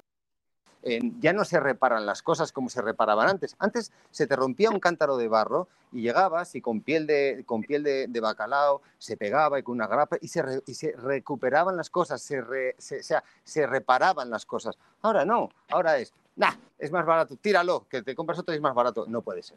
Algo estamos haciendo mal. Y no tiene que ver con el biodinamismo, pero en el fondo sí. O sea, el utilizar las cosas y entender las cosas y, y- y cuidar las cosas. Porque si no, vamos a, mo- vamos a morir en nuestros propios detritos. Somos nuestros peores enemigos. Y si no, al tiempo. O sea, ¿qué está pasando con el sargazo en, en toda la costa eh, de, de- de América, en México, en Cancún y todo? ¿Qué está pasando con el plástico que está flotando? O sea, ¿qué está pasando? Que estamos rompiendo un equilibrio. Ya no es capaz de digerir la naturaleza la mierda que estamos construyendo. No puede ser. No jodas. Sí, es, es como el, no sé si viste la noticia que salió el año pasado, Sabes Creo que no que- tengo televisión. No, no, eh, bueno, salió en internet, no sé si se la mandé a Humberto o no, pero ya lo platiqué por allí, que en Alemania, en, en los ríos, se toparon lo que le llaman las Femin Stones, que los niveles de los ríos están tan bajos que venía escrito en latín, si no me equivoco, decía, if you see this, cry. O sea, los, los antepasados escribieron en la piedra, si estás viendo esto, preocúpate o eh, llora porque ya, ya echaste a perder todo, ya llegaste a este nivel que probablemente ellos echaron a perder en ese entonces. Y eso es el tema, pues parte de, de lo que, que ha hecho el humano, ¿no? Es, eh, eh, volvemos al mismo, el equilibrio. Y están desapareciendo las abejas. No sé en vuestros países, pero aquí en España cada vez hay menos insectos polinizantes, con lo cual, si no se poliniza, va a haber un problema de fruta. Ahora llegan los chinos y han inventado una... No me jodas. O sea, estamos rompiendo el equilibrio. La naturaleza funciona por sí sola. De, de hecho, hemos llegado hasta el día de hoy por simplemente hacer cierto respeto, pero estamos desequilibrando todo. Y en los vinos vuelve a ser lo mismo. O sea, en los vinos tú tranquilo, déjala. Y eh, además hay una cosa que los franceses le dan mucha importancia, cual yo envidio, que es cada añada tiene su personalidad. Y lo que realmente tenía que ser importante en un vino es la añada, la variedad, porque te habla de una zona y, y la marca que te habla de una filosofía de trabajo. Estamos simplemente ahora solo funcionan las marcas. Solo las marcas. Y venga a hacerse foto a la gente, me he tomado un vino no sé qué, y venga Instagram, y venga no sé qué, y venga no sé cuál. No, hay que dar importancia al trabajo bien hecho, a la gente, como decía Humberto, bien, bien acertado, je- sitios donde todavía la naturaleza funciona en equilibrio porque estamos tan, tan olvidados que la naturaleza no está intervenida. Entonces, esos son los proyectos que realmente tenían que funcionar. ¿Pero qué funciona? Por las grandes marcas. Lo siento, Claro. pero es así. Pues sí, pero bueno, este es, este es un, esta es una forma de, es una forma de, de- trabajar, ¿no? Con, con- proyectos como el tuyo, llevárselos a la gente. Afortunadamente, eh, hoy en día a través de Instagram y del podcast y de, de todo esto podemos amplificar tu mensaje y es lo que queremos hacer, Cote. Eh, hay, hay, creo que por ejemplo, hay una película, ah, y aparte está muy fácil porque está muy divertida y entretenida, pero, pero creo que, por ejemplo, a Marcelo y Daniel, que los conociste, bueno, ya los conocí, habías conocido acá, pero yo me acuerdo cuando eran niños y les ponía en, en todo el tiempo la película que estaban viendo, en aquel entonces era un DVD de Avatar, este, y se las, se las puse al cansancio. O sea, todo el tiempo, cualquier trayecto estaban viendo eso. Creo que, creo que es una, creo que es una forma muy fácil de, de- de entender divertidamente porque hay muy buena, o sea, porque la historia eh, es entretenida, tipo este, Hollywood, y hay buena, o sea, los visuales y la música es muy buena. La dirección de Cameron, pues es, es una película muy entretenida que se te pasan pronto las tres horas. Y después la secuela que acaban de sacar hace poquito de- del- de- del agua. eh, Creo que sería bueno que nos pusiéramos o nos regaláramos. y estoy diciendo, es una forma muy sencilla de hacerlo, ¿no? De ver, de ver una historia donde habla justamente de de, este- de cómo, cómo no se ve, no se ve lo, lo verdadero y lo real, y por el ego y por la masificación se están destruyendo tantas cosas.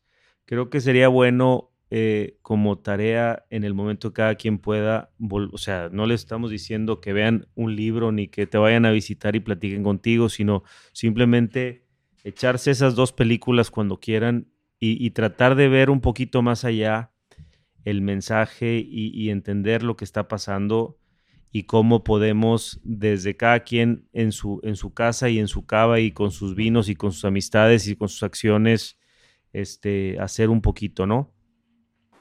Decía, decía Napoleón que de aquel pueblo que, está, que olvida su pasado porque está condenado a repetirlo. Y te digo una cosa, si, si no somos conscientes de que algo va mal, de que algo no estamos haciendo bien, mal. Porque es muy lento, pero al final la naturaleza es muy potente. O sea, que creemos que somos dioses, pero viene un huracán y te- se te queda el culo muy pequeñito. Viene una tormenta muy grande y se te queda el culito muy pequeñito. Y de repente, y ahora nos, nos acogemos a rezar a, a nuestros santos. Pero mira, está en nuestra mano el, el buscar el equilibrio en, la- en la- en la- en todo lo que hagamos en la vida. Y, cuando te, y me gustan las películas porque al final cuando tocas a la gente en la emoción, porque al final somos una emoción, si tocas a la gente en la emoción es cuando la gente realmente entiende. El único problema que tenemos es que el ser humano por naturaleza olvida muy pronto. Yo, me acuerdo con la- con- eh, eh, yo acabo de pasar una pandemia, cosa que yo le he hablado con mi hija y tuve la suerte de pasarlo con mi hija tres meses. Tú has vis- visto mi pueblo, cada día salíamos porque vivíamos en el puto campo, o sea, y éramos privilegiados y te das cuenta que la naturaleza, en cuanto dejas de apretar un poco, vuelve todo a su sitio, tío. Y era brutal ver cómo se comportaban los animales, la vegetación, cómo ese sendero que estaba súper pisado vuelve a recuperarse. O sea, tiene una capacidad de recuperación grandísima, es muy, muy benévola. Pero todo el mundo decía, no, porque cuando pase la pandemia yo me voy a una zona rural, muchos amigos míos iban a ir a Andeasoy y tal, pero pasan dos meses y la gente se olvida, no tenemos memoria. Y estamos condenados a repetir nuestras cagadas. Cote, ¿podría repetir la frase de Napoleón? Que hay, hay, hay de aquel pueblo que, está, que olvida su pasado porque está condenado a, a a- a repetirlo. Lo dijo Napoleón y luego también lo dijo Schopenhauer. Yo es que como no tengo televisión, ya sabes, yo leo mucho, soy un poco friki. Yo he, he- he dicho varias veces que la que bueno, aparte de lo que dijo Humberto de la película de Avatar, si sigues las reglas de, de vida de las películas de Rocky Balboa, sales bien librado de esta vida. Yo recomiendo un libro que me lo he leído más de 30 veces y mi hija más de 7 veces con 12 años, que se llama El Principito.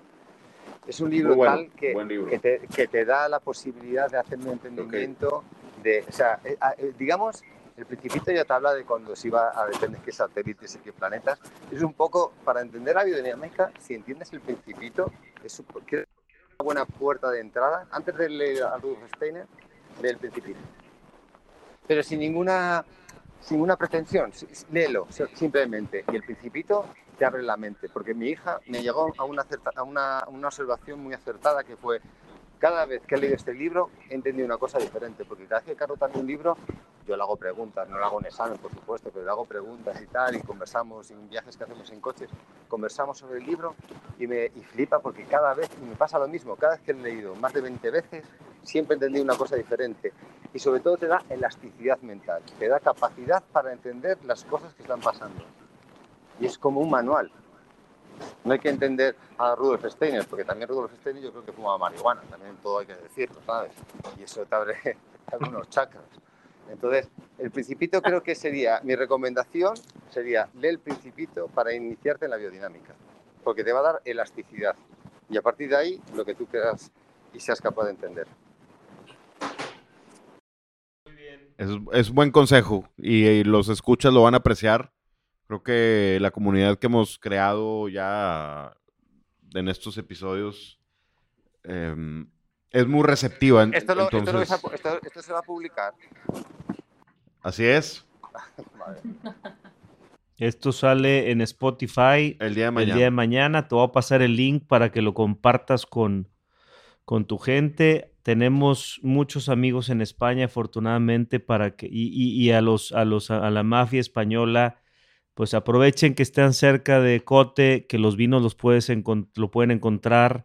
Ahorita si nos dices en qué ciudad estás o con qué, o con qué tiendas, o lo ponemos, me lo mandas y lo ponemos en, en el Instagram de la tienda para que, para que toda esta mafia eh, va- pruebe tus vinos y, y Que me vengan a ver a casa. Sí, yo les recomiendo, vayan, eh, nada más cuando saque el mezcal cote, eh, Huyan. huyan, Echen a correr. exacto. Este, pero sí, eh, hay que aprovechar, la gente en México aproveche que este vino es un vino que en México debe andar como en 50 dólares. Es una, es una pieza de vino. Y estamos, haces tres vinos, estamos probando Cote Granuja, haces Cote Luna y un vino que todavía no llega a México, que todavía no liberas, que se llama Cote Carlota, que haces junto con, con, con esa joya de niña que, que tuve la fortuna de conocer y de, y de convivir con ella. Este, son tres grandes vinos. Aprovechen que, que hay, que hay estos proyectos que yo estoy empezando a llamar la Nueva España. Y alguien ya me escribió este, para recomendarme un bar en Madrid. Este, y, y- y- y- y dice, puedes ir ahí a probar los vinos de la Nueva España. Eh, aprovechen. El Cote Carlota lo probaste otro día y, y es, bueno, ya que salgas al mercado, Fíjate No. que Carlota, Carlota se lleva a tres mexicanos a ver un fantasma a- a- al parque de mi pueblo. Se llevó a Mars, a Marcelo y a Daniel. Aquí está Mars riéndose. Este, nos quedamos nosotros al- al mezcal y se fueron a, a ver fantasmas. Al día siguiente, cuando estaba todo jodido yo con el puto mezcal, me decía Carlota, me hice una manzanilla, me la llevó al sofá que estaba tirado como un perrillo pequeño. Y dice Carlota, dice, toma, tómate, y me dice, tómate la manzanilla, apresúrate, me dijo la cabrona. Habíamos quedado, Al, al menos se preocupó por ti. habíamos quedado el día siguiente de ir al Molino de Palacios en Peñafiel, que es un restaurante muy bueno, a comer lechazo y a tomar más vino. Y, no nos hablamos, Cote. Yo, yo, me hospedé en la casa de Laura, a la gente que quiera una experiencia este, de campo. Hay una casa de lindísima que puedes ir a, pasar ahí en Aldeazoña unos días. Los que viven en España, háganlo, aprovechen estos, esfuerzos de Laura que pone una casa súper acondicionada y- y la renta para que pases ahí unos días. Y al día siguiente no nos hablamos toda la mañana y a mediodía nos escribimos, oye, ¿qué onda con el lechazo? Obviamente ninguno de los dos queríamos. Y de repente, ti- Solo esperaba que viniese la muerte a por mí. sí, y de repente me timbran en la casa que estaba yo a 50 metros de la casa de Cote. Y donde, donde me abre con los lentes puestos y me ve cómo estaba yo, nos hablamos, este, nos telepateamos y dijimos, no, ¿verdad? No. A- a- ahí existen esa, esa conexión, como dice Sí. esa química de tú sabes que tú sabes que yo no quiero ni y yo sé que tú no quieres. ¿Qué dices? Que no, yo he abierto la puerta antes.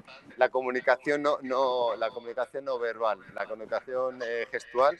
Nos miramos, nos vimos el cuerpo que teníamos los dos y dijimos, abortamos misión, ¿no? Nos sentamos en la puerta, así. Eh, no, entra a la casa, hay un escalón, hay tres escalones para pasar a, a a las- a los cuartos. Nos sentamos en el escalón. Bueno, pues se acabó. Yo, yo dije, puf, y tú dijiste, fuá. Pues sí, entonces, bueno, ya para dejarte seguir ahí en tu trabajo y nosotros acá también este, cerrar el episodio, vamos a probar, estamos probando Cote Granuja 2019.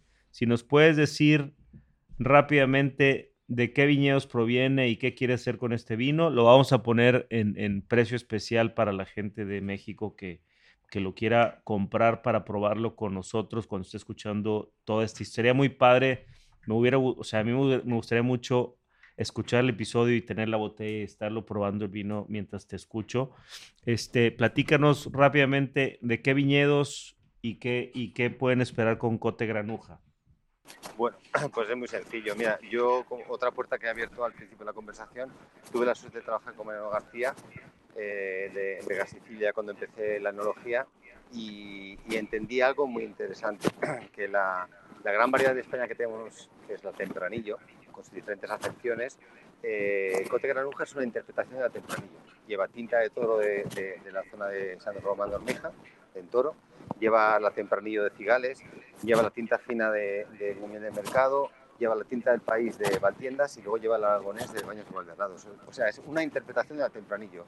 Escoger a tempranillo en sus diferentes suelos, climatologías, valles, altitudes y, y diferentes clones y vinificarlo por separado, envejecerlo en una barrica en la que yo puedo participar porque soy consultor de una tonelería que es Maxané y hacer la interpretación de la tempranillo en España, que también en La Mancha se llama Cencibel, en Cataluña Udelef, que no llego hasta allí, pero es una interpretación de todo el eje del Duero de la tempranillo. Cómo interpretar la tempranillo en cada zona. Cada zona se ha, se ha vinificado por separado en depósitos independientes, se ha dado el tratamiento que realmente necesitaba y luego se ha dado la barrica que yo entendía que necesitaba. Y luego se hizo un cupás de todo eso. Entonces, te vas a llevar un bocado del Duero, o sea, lo que es el eje del Duero desde, que, desde la zona más alta del Duero, que son 1040 metros de altitud, hasta la zona más baja del Duero dentro de España, que es Zamora, que son 650 metros de altitud, y cada una da su característica. Yo siempre en- explico que es como un cuerpo humano. El esqueleto lo da eh, la zona de Gumiel de Mercado, que es un suelo muy, muy calizo, donde va a dar la estructura, el esqueleto, digamos, el andamio donde sujetar todo. Después viene eh, Toro, que es la musculatura, lo que es la potencia, el color, la contundencia, que es el músculo de- del cuerpo humano el tendido eléctrico, que serían los nervios y todo lo que son las zonas, eh, todo lo que son el- eh, la conexión del cerebro a- al resto del cuerpo, que es Cigales, que es la acidez, el pH, una acidez maravillosa. La piel que recubre todo esto es Valtiendas y luego el cerebro que rige todo el cuerpo es Baños de Valderrados, que es el clon primitivo, que es el aragonés, que es un viñedo que tiene entre 150 y 180 años. Entonces es la posibilidad de probar la interpretación de la tempranillo en las mejores zonas de Castilla y León por separado y a la vez todo junto en un mismo cuerpo. Muy, muy, Muy didáctico, ¿eh? muy didáctico y aparte muy entretenido probarlo tratando de entender esto. No, y sobre todo que tiene una peculiaridad que cambia. Cada- o sea, es un vino, indudablemente, por su composición. Como cuerpo humano, es como, mira, si tú como ser humano tienes, y volvemos a lo, a lo de antes, lo de entendimiento y sentir las cosas, si tú como ser humano te alimentas correctamente, en equilibrio, descansas correctamente, eh, habitas en un lado correctamente, porque sabemos que la genética se cambia por, la- por lo que comemos, por donde habitamos y con quién nos relacionamos. Entonces, si descansas bien, si te alimentas correctamente, si habitas en un sitio correcto, tú, tu cuerpo está en equilibrio. Si tú produces como ser humano dos bolsas de basura y tu, y tu cuerpo elimina metabólicamente dos bolsas de basura, tu cuerpo está en equilibrio. El problema viene cuando tú produces tres bolsas de basura y solamente eliminas dos bolsas de basura. Una bolsa de basura se queda en tu organismo. Y es cuando te van a recetar la pastilla de colesterol para corregir lo que tu cuerpo no es capaz de corregir, cuando te dan la de los triglicéridos, la del colesterol. Entonces, cuando tú el vino está en equilibrio, que esto es la, la- la conclusión a la que saco yo de la biodinámica para concluir todo lo que hemos hablado anteriormente, cuando tú eres capaz de hacer un vino en equilibrio, el vino se protege por sí mismo. Si tienes un buen pH, una buena acidez, un grado alcohólico adecuado, tú apenas tienes que echar el medicamento externo que es el sulfuroso. Con lo cual yo analizo el sulfuroso molecular que va vinculado al pH, acidez total, grado alcohólico, temperatura. Yo solamente le echo justo lo que necesita, con lo cual es un vino muy expresivo. Cada cinco minutos va cambiando. ¿Por qué? Porque no vale de nada hacer todo el esfuerzo que estamos hablando de la viña, de la elaboración, de las barricas, para luego echarle un fogonazo de sulfuroso. ¿Qué es el sulfuroso? La combustión del azufre, un compuesto que da la naturaleza a nivel químico, tú combustionas y creas CO2. Si tú le metes un fogonazo, te estás comiendo toda la frescura, la fruta y toda la elasticidad que te va a dar el vino, con lo cual, de esta forma lo que hago es que el vino cada cinco minutos va cambiando. Entonces, ¿qué es Cote Granuja? La interpretación del tempranillo y cada cinco minutos te va a aparecer la musculatura de toro, te va a aparecer la acidez, te va a aparecer la, la- la- la- la floralidad que tiene Valtiendas, te va a marcar cada zona y va a ir cambiando, cambiando, cambiando, porque el vino es muy dinámico, porque es, no es estático, lo que empezamos la conversación no es una cosa estática, sino es dinámica. Y ahí viene la palabra biodinámica, es muy fácil de entender. Es un vino que te va a ir enseñando, que te va a ir mostrando absolutamente todo el proceso de elaboración, porque no tiene ningún tóxico añadido que te va a contaminar lo- el trabajo de sensibilidad que hemos hecho anteriormente. Pues, Amén. amén. Amén. Y salud. Salud. Pues, salud. Oye, Salud. tengo muchas ganas de volver a México, un país del que estoy presumiendo que he conocido gracias a Humberto y tengo ganas de volver. ¿eh? Acá te recibiremos Acá te- con, con buen vino te- y buena comida. Te esperamos muy pronto. Esta es tu casa. Dejaste, dejaste muchos amigos además. Correcto. De lo, cual me Este- da- me- de lo cual me enorgullezco. No vuelvo a Playa del Carmen de momento, ya me quiero ir ya más a Ensenada y esos sitios. ¿eh? Sí, es que tú tuvo un- una situación en Playa del Carmen, ching. Pero por mi culpa. Pero quiero volver a tu, a tu... Quiero ver tus vinos y tu, tu zona. Sí, hay que, vamos, hay que ir al Valle de Guadalupe.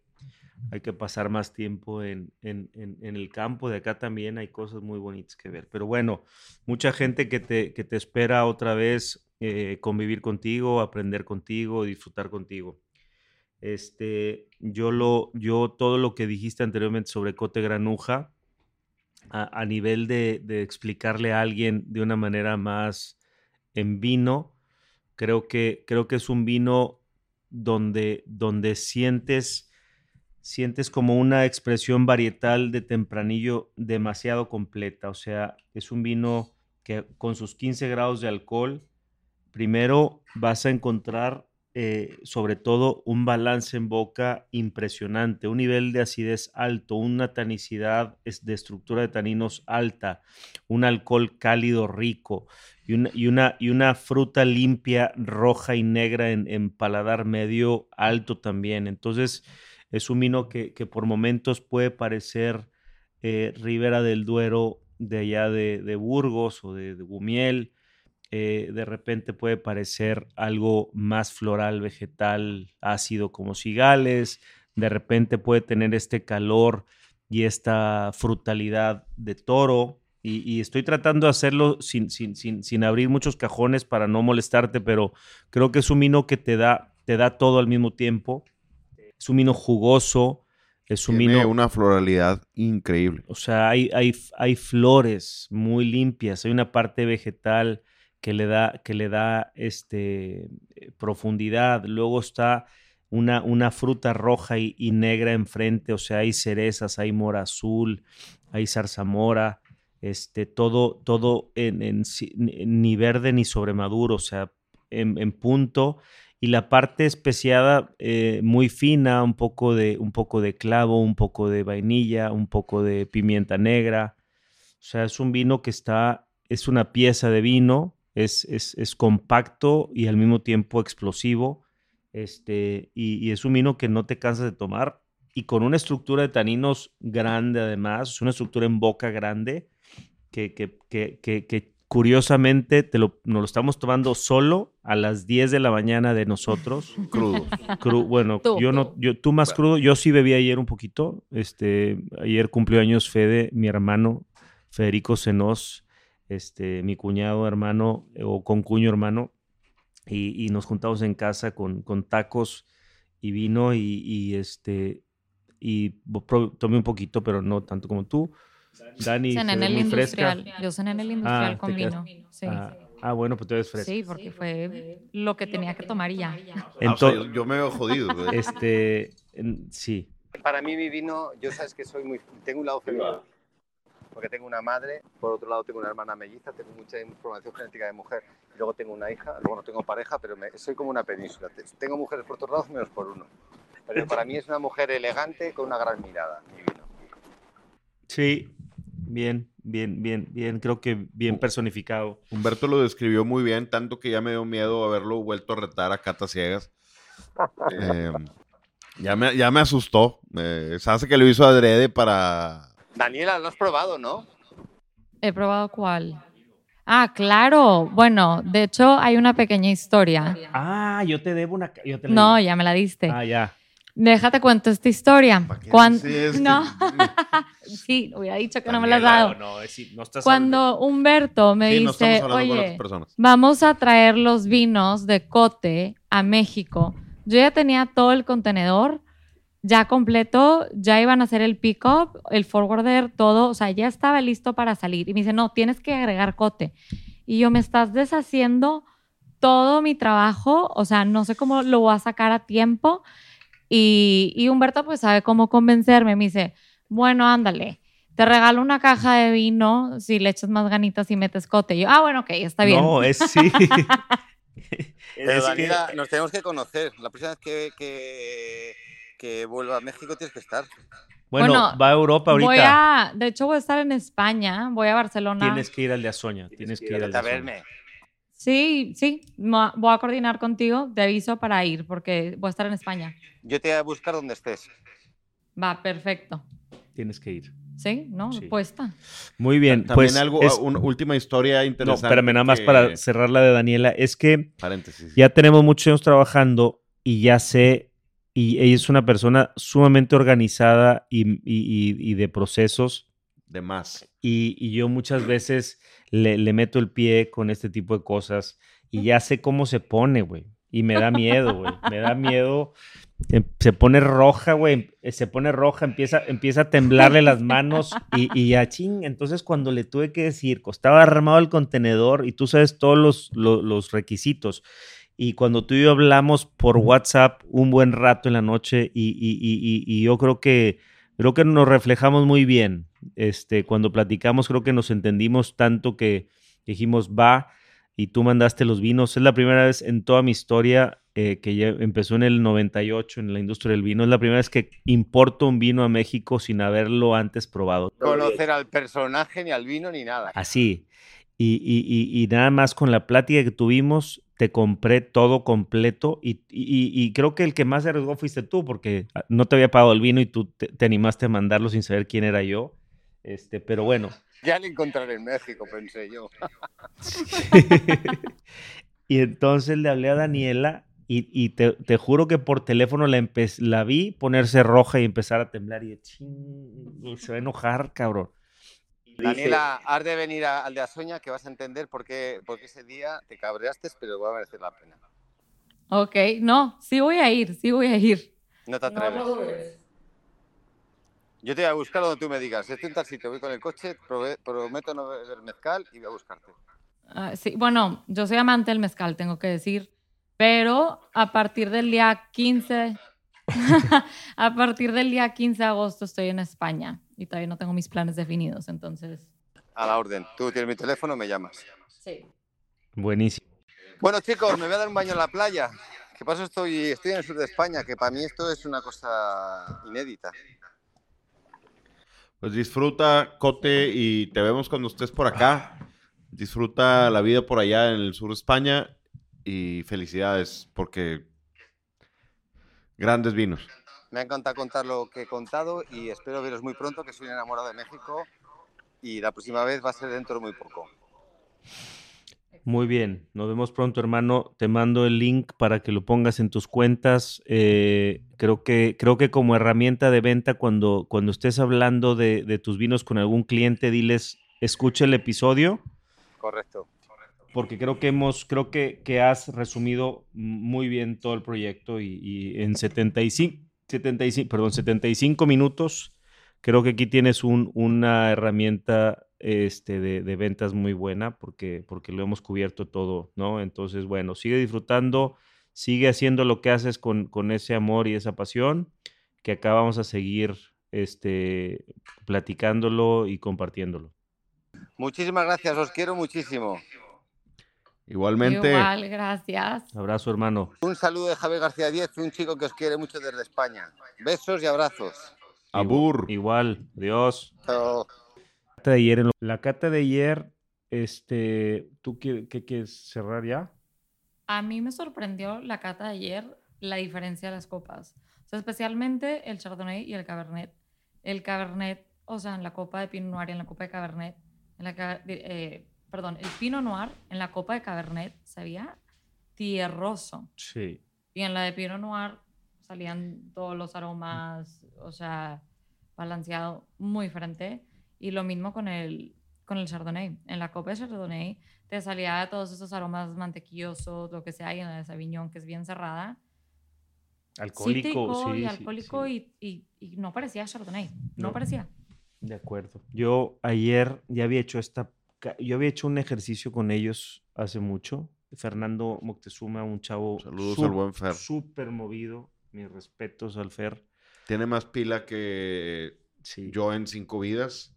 Es un chavo, es Eh, un chavo con- Él y Ana Cris, los dos Sí, sí, eh, sí. Muy hacen las bien. cosas Han hecho un bien. negocio de cristalería este, de China muy, muy, muy importante. O sea, no de China, sino pues de, de- de cristalería, platos, vajillas, etcétera. Y nos invitaron a una cata de la línea Riedel Veloce. Me sorprendieron dos cosas. Primero, ah, te estaba diciendo, hace unos años, hace más de 10 años, no recuerdo, todavía vino George, y éramos cinco productores de vino, dos personas de cada bodega, y llevábamos cada quien una botella del vino. O sea, en este caso sería un Mariatinto 2000, no sé qué. Y entonces en un salón ponían a uno de cada bodega con su botella de vino y, les ponía, nos, y le ponían 12 copas enfrente y a la otra, al otro 50%, o sea, otro- yo, Guillermo en un salón y yo en otro salón, igual con una botella, mismo vino los dos y 12 copas y tenías que probar tu vino en las 12 copas y escoger tu primero, segundo y tercer lugar. Y así Montechanic y así los que estábamos. Estaba Hans con alguien más. flojera 12. O sea, el ejercicio con 12. Sí, y tenía, o sea, era un ejercicio de conciencia. Te pedían que lo hicieras a conciencia y dijeras dónde sentías mejor expresado el vino. Bueno, fue impresionante el, el- los, los vinos. eh, yo puse, haz de cuenta, primero, segundo y tercer lugar. Guillermo primero, tercero y segundo lugar. Coincidimos en tres de 12 copas. Y así Hans con la persona que iba y así los demás bodegas. Bueno, ya había yo visto que, que bien funcionan las copas en el vino. Bueno, en la cata de ayer, impresionante, como dice Daniela, todo, todo tenía un, o sea, los vinos realmente expresaban, y eran vinos normales, sencillos, pero todos se expresaban bien diferente. Y lo que más me sorprende es la capacidad de venta que tiene Riddle. Es una máquina para hacer vender cosas. O sea, esto es XL en dieta, dijo. En keto, en dieta. O no, con bar, Sí, bar- con, bar- bar- ¿cómo dijo? Este, La, la cirugía batri- bar- bari- bariátric- bariátrica. bariátrica. O sea, es, es XL ¿Ok? Más slim- Delgadito, Slim. Mm, Exacto. O what sea, hicieron las mismas copas. O sea, básicamente la forma es la misma. Nada más le quitaron peso. Porque dice que van con las tendencias. Y como la tendencia ahorita es más light, hicieron esto y, y va a ser un éxito comercial. O sea, mi respeto. No, eh, lo es desde que Max y Riddle sale aventándolas a la fuente en, en su Instagram. Ya se vende solo. Pero yo sé que funcionan muy bien. Y malamente, digo, no me arrepiento, ¿verdad? Tenía que ir a haber ido yo al evento. No pude por... Se te atravesaron los vinos. Pero gracias a Dios, yo fui yo en su Fue lugar. Daniel en mi Ah, representación, sí. pero ya bueno. me quedé sin Y vinos. por eso está aquí Daniela. Y porque por eso estoy aquí. Sí, me, que Pues yo me muy quedé sin copas. Bueno, tenemos que cerrar. Tenemos que cerrar Tenemos que el cerrar. episodio porque, eh, para que no sea tan largo. inter- bien interesante. eh, Digo, esto es el final del episodio, entonces la gente no va a poder saber, pero ya puse un post para que vengan a por su vino y prueben el vino mientras escuchan a Cote. Entonces, Lo- y los que y los que empiecen y los que puedan es que ya es el final del episodio. Pero bueno, vale la pena. Si empezaste a escu- a escuchar el episodio y no tienes la botella de Cote Granuja, hay que, o sea, vuelve a escuchar el episodio con una botella. Creo que va a ser muy, muy interesante este, la cata sencilla que hicimos, la descripción de Cote de su vino al final y sobre todo la filosofía detrás. Bueno, sí bien, es bien interesante. Digo, em- hablando del Principito, que es un libro súper sencillo, si lo lees a- así nada más como de pasadita, es súper sencillo. Lo lees una segunda vez, como dijo Cote, es bien interesante porque encuentras varias cosas que no es un libro de niños, nada más. Es, es un libro muy filosófico realmente. Es, es, es, es bien, bien interesante cómo lo puso. Entonces, pues bueno, un- un- les deseamos un feliz fin de semana. Daniela, ¿algo que Correcto. quieras agregar? Pues no, lo mismo, que tengan un buen fin de semana, abran su botella de cote, por favor. Sus, Sí. en, en- en plural. vean, vean Avatar 1 y, Avatar. 1 y 2. vean Rocky 1, 2, 3, 4. Es una buena filosofía de vida. ¿O no? Luego lo platicamos. O sea, no. Sí, pero de, otra, de otro tema, no de lo Ah, que de estamos hablando ahorita. o ah, no, no, nada más. lo Sí, no, seguramente. Pero no, de, de- de lo que estamos hablando ahorita, de- de- del balance del- del- de la naturaleza y todo eso. Este, yo creo que pegar- Avatar. yo- pegarle a canales de reses para entrenar no creo que sea. No, no, no, es tenga que no, ver. es por eso, por eso. mensaje. Entonces, digo, sí hay que ver Rocky, pero si quieres en el siguiente episodio hablamos de, de- de tu enfoque de la filosofía de vida para ver Rocky. Ok, ¿no? ok, ok, te Bueno, entonces, redes sociales del show, The Wine Connection Pod, arroba Humberto Falcón, Arroba L Daniela Garza. el de Daniela Garza, para que molesten. Si no hay vino en Little Wine Market, ahí está su Instagram. arroba, arroba cote.carlota, Cote.carlota, arroba the Little Wine Market. arroba Little Wine Market, y arroba Diego ya de la... Muy bien. Eso ha sido el episodio de hoy, creo que es el episodio 10, si no me equivoco. Y no hay nada más que decir, más que gracias por estar aquí, pudiendo estar allá. Bye. Bien.